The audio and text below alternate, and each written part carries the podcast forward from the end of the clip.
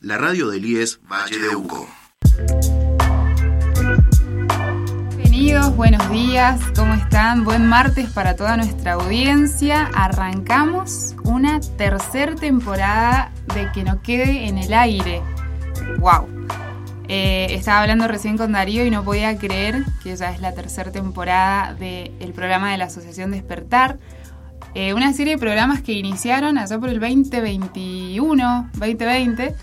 Eh, y la verdad es que no podemos creer la cantidad de programas, la cantidad de gente que nos ha acompañado y nos acompaña hasta el día de hoy con los programas.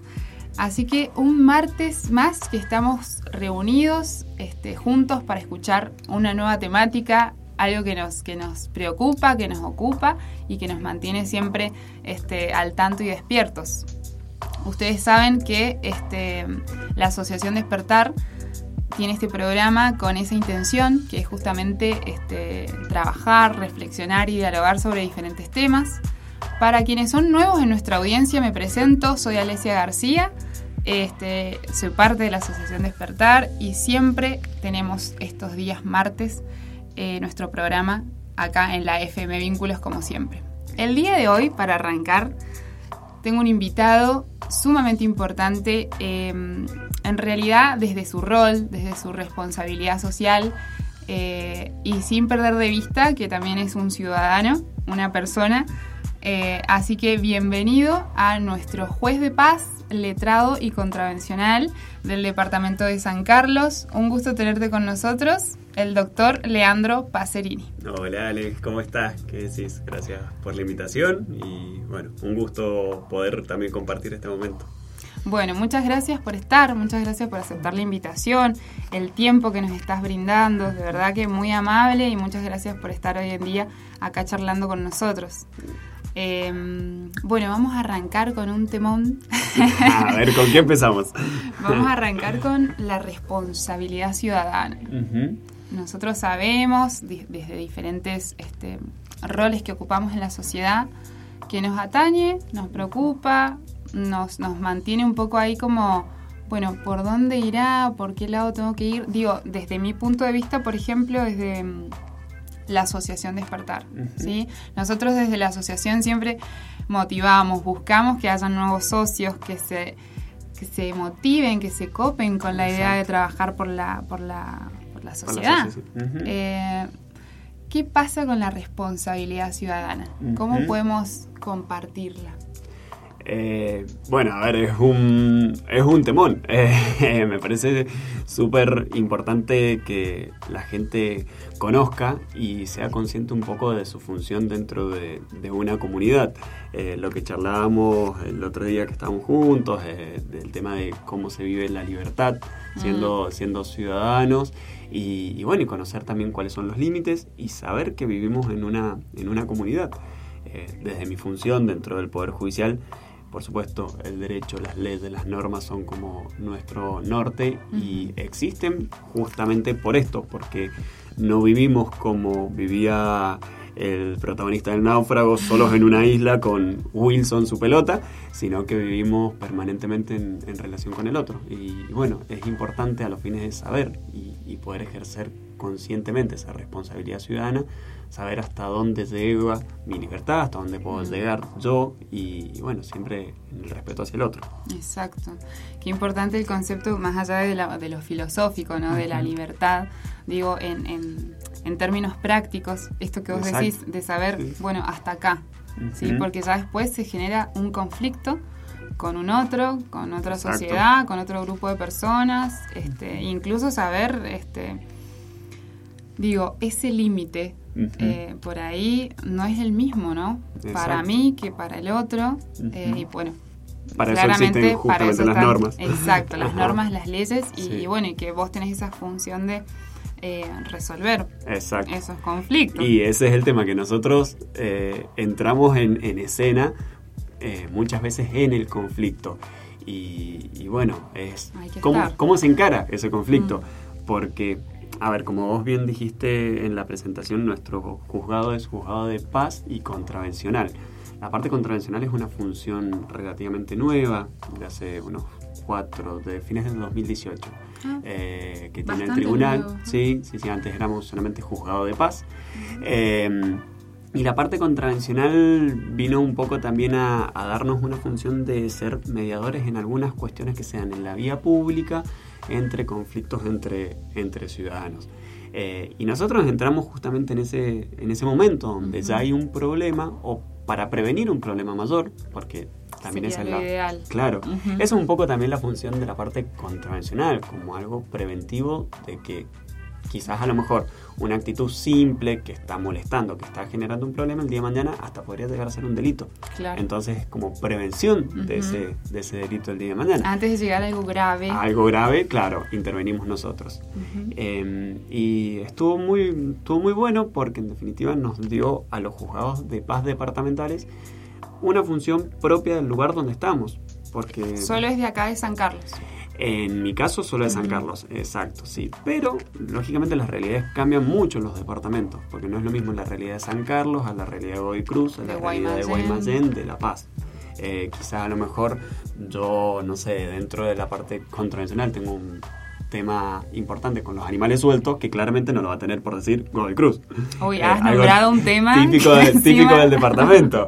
Entonces, bueno, Sí, eh, ahí, ahí es donde un poco nosotros Intervienen. claro, entramos en acción. Sí, Sí, sin dudas. Eh, bueno, justo has nombrado un tema que tiene, tiene que ver con los animales, tiene que ver con... Yo creo que depende el lugar en donde estamos, ¿no? El contexto, son diferentes las, las polémicas y las claro, realidades, las las, las conflictivas, ¿no? exacto. Eh, pero bueno, más allá de, de, de los conflictos que, que sabemos que dependen del contexto, digo, hay algo en, en, en los ciudadanos que nos vuelve a ser más participativos, nos hace más comprometidos con las causas. Sí, Este, y bueno, y desde lo legal y también desde el, desde el poder judicial, desde el rol, digo, eh, como una mirada más actual. ¿Vos sentís que la, la sociedad, Sí. puntualmente en San Carlos, ¿no? Que sí. eh, ¿Está comprometida o sentís que hay Sí. un sector que sí o otro que, que es- estamos aprendiendo? Mm, Mira, yo creo que hay que distinguir un poco cada problema. Eh, porque, por ejemplo, a ver, nosotros dentro de nuestra función intervenimos en todo lo que es, por ejemplo, deserción escolar. O los padres que no mandan a los chicos a la escuela. La escuela nos da intervención, por decirte un problema. Sí, sí. Eh, nos da intervención a nosotros y nosotros intervenimos. Eh, y en, es, en la parte de educación, por ejemplo, en ese problema puntual, las escuelas yo las veo muy comprometidas. eh, porque siempre están presentes, siguiendo a los chicos, nosotros les llamamos, le pedimos, porque ellos son los que conocen, en definitiva, a los chicos y sus realidades familiares. Entonces, por ejemplo, en, en toda la parte educativa, yo creo que la comunidad de San Carlos sí está, sí está com- comprometida y preocupada por buscar soluciones. Bien. A veces se consiguen esas soluciones, a veces no se consiguen. Después, por ejemplo, un, un problema donde yo creo que hay que quizás reforzar o tomar un poco más de conciencia es en los casos de conducción de estado, en estado de ebriedad, Mm. que también intervenimos nosotros y tenemos muchísimos casos Sí, ¿no? de eso. Y eso que, Donde- este, digo, con, con respecto a la multa que, que existe, digo, como al castigo a, esa, a ese, a ese A ese- error, a, ese esa tipo, mala claro, conducta, exacto, eh, sí. digo, es bastante... es altísima.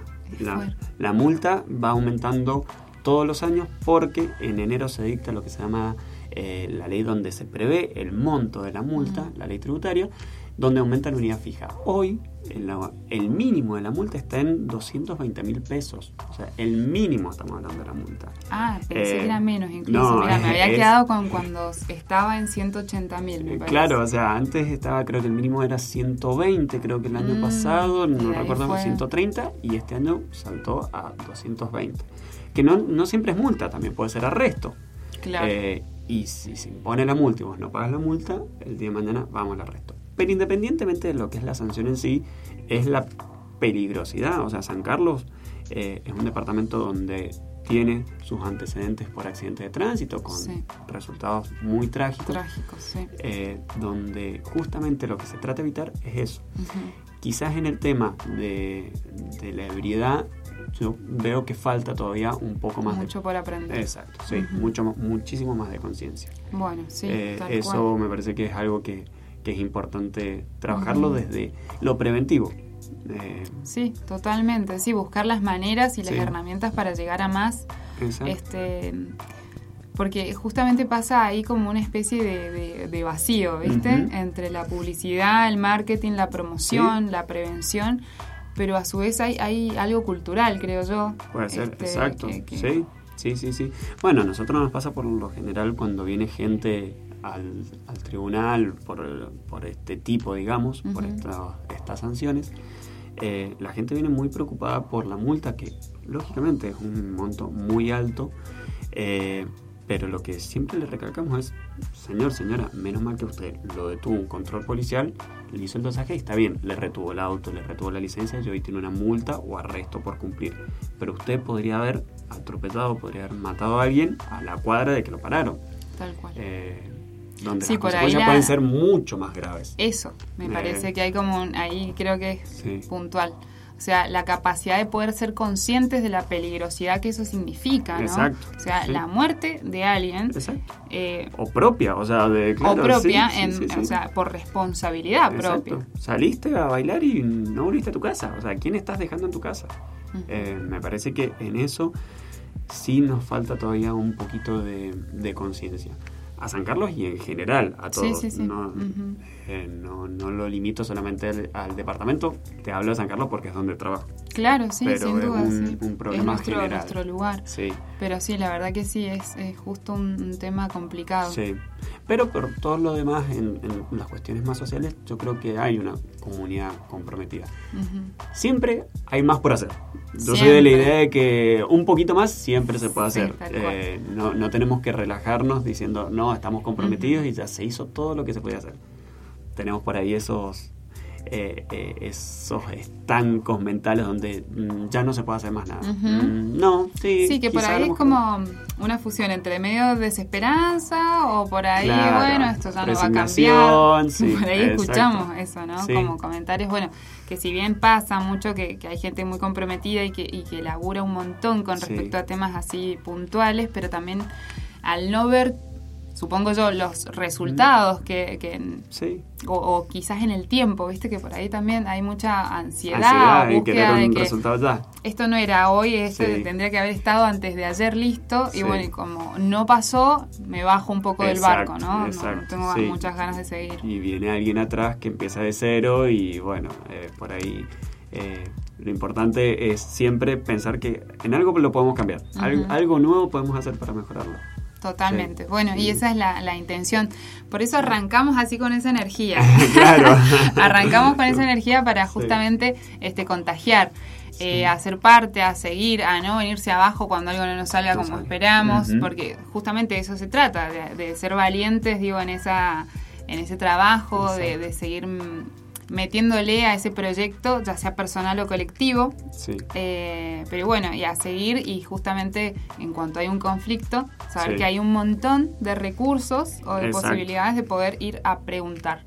Por ejemplo, si yo tengo alguna duda sobre algún conflicto, ¿me puedo acercar al, al Poder Judicial, al centro cívico? Eh, Sí, nosotros, a ver, ahí en principio el, un asesoramiento, el asesoramiento no corresponde al Poder Judicial, pero sí podemos derivar Bien, en donde estás. Eh, Por ejemplo, eh, si vos vas al juzgado de familia, sí.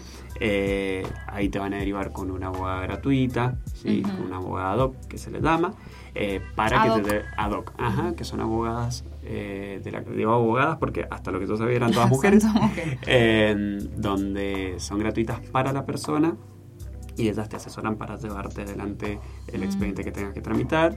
Eh, y nosotros, por ejemplo, en la parte contravencional, y sí, terminamos un poco asesorando en el sentido de decir, mire, usted ante esta situación tiene, Tiene estas estas, opciones. opciones. se puede ir al arresto, se puede ir a la multa, la multa decir, bueno, puede pagarla en tanto tiempo, o sea, terminamos asesorando un poco. Y si no, siempre tenemos un 0800 del Poder Judicial donde comunicarse y ahí poder eh, también pedir asesoramiento o ir a la Defensoría Oficial. ¿sí?